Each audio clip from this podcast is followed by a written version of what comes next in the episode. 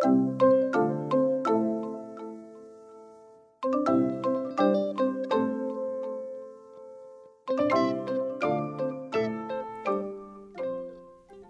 各位听众朋友们，大家好，欢迎收听教育花园，我是少官。这一集呢，来到了我们每个月的精选单元。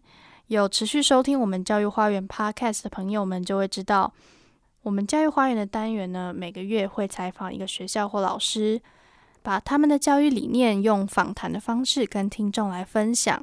那在每个月的第四集，也就是今天的这一集，我们会将这个月所谈的一些精华的内容，做成精选的单元来播出。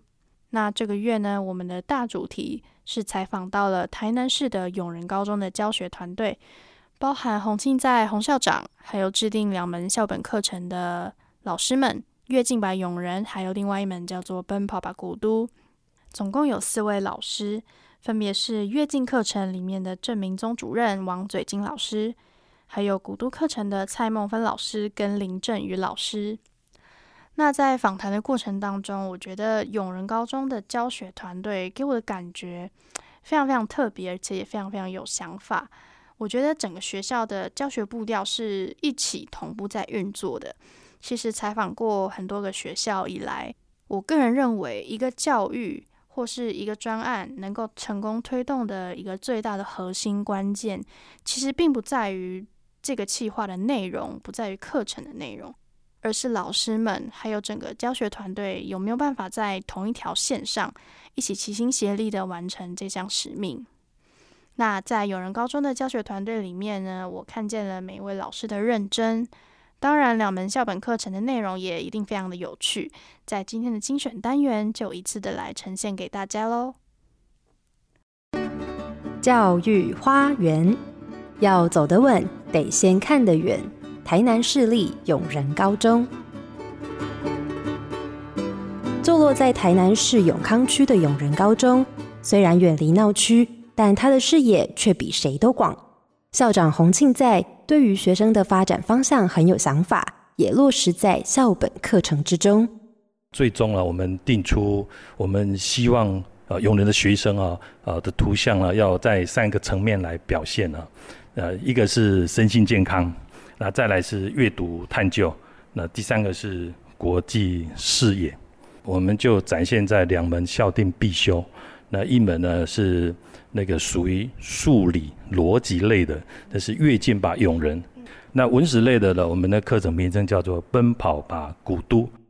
不止课程完整，步伐也走得稳健，这全都是因为永仁高中看得远，马步也蹲得低。透过八年多前成立的教师社群，学校早在课纲实施前就已经昂首阔步的走在政策前面。我们一开始就有。一群老师，他们主要是以课后寒假的时候，以带学生来发展校外的那个地理实查这样一个活动开始。这些社群的运作，让老师能够呃真正的去呃实践那个课前的共备，所以真的会慢慢形成以学生为中心的这样一个学习。所以，我我渐渐也了解到，说我们的高中生哈，他不是没有能力，是缺乏引导。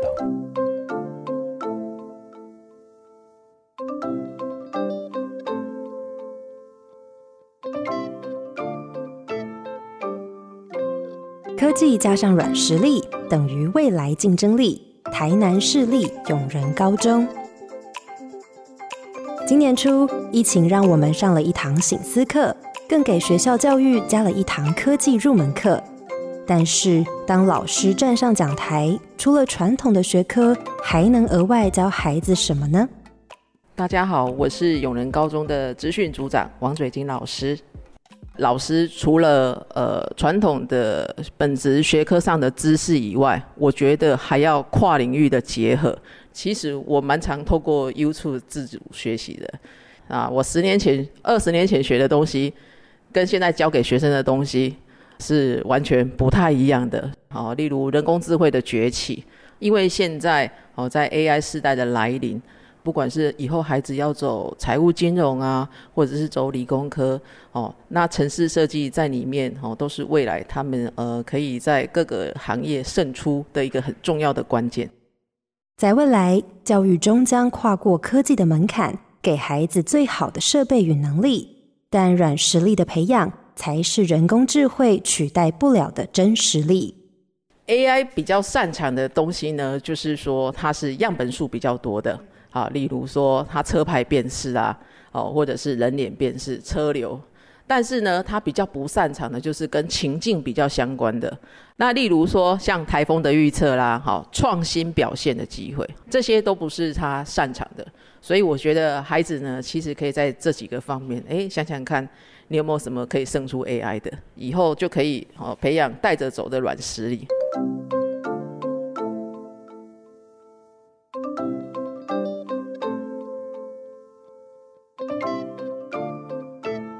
台南最道地的旅游客，台南市立永仁高中。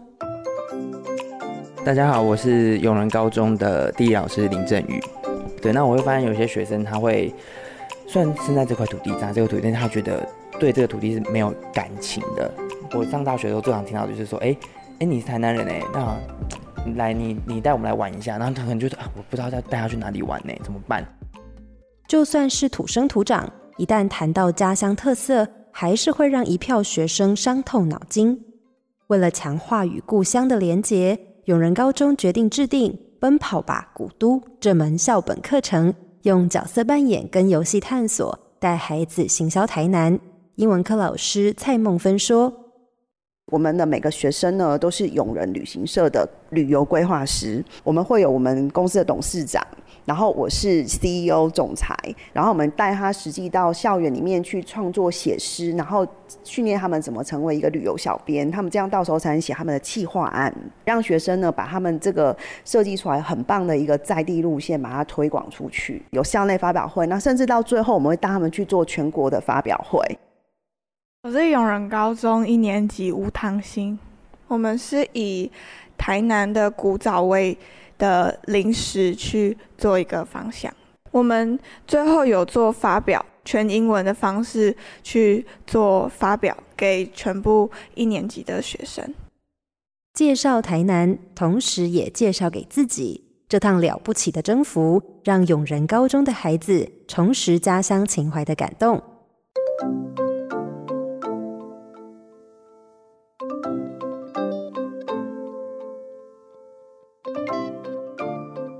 上一堂最有趣的 AI 探索课，台南市立永仁高中。教育花园跃进吧，永仁，我是 Rainbow，听众朋友大家好。在课堂里，可以看见十五台可爱的 Rainbow 机器人，摇头晃脑的围绕在身边，唱歌跳舞，说故事，样样都难不倒他。数学科老师郑明宗说。这一门课的灵魂人物就是我们的 Rainbow。事实上，它有视觉感测器，它有听觉感测器。为什么我们讲的话它听得到？因为它可以透过感测器来辨识。在这堂 AI 课中，机器人就是城市设计的活教材。但要搞懂科技，第一堂课得先从逻辑故事开始。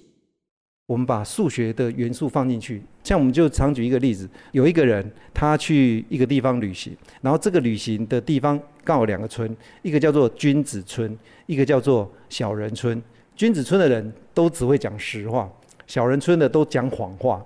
在一个路口，他遇到了一个人，你要如何用一句话问这个人，让你可以去君子村？你要怎么提问？您住在哪里？请指出您住在哪里。君子村人应指君子村，小人村的人他也是指君子村。我是永仁高中一年级刘心柔，可以学习到怎么用逻辑解决问题。AI 的话是主要是写程式嘛，因为平常就不不会写程式，但借我这个机会就可以学到怎么写程式，然后还有一些操作机器人的方式。逻辑故事引发孩子兴趣，这堂 AI 课程就是最完美的科学课。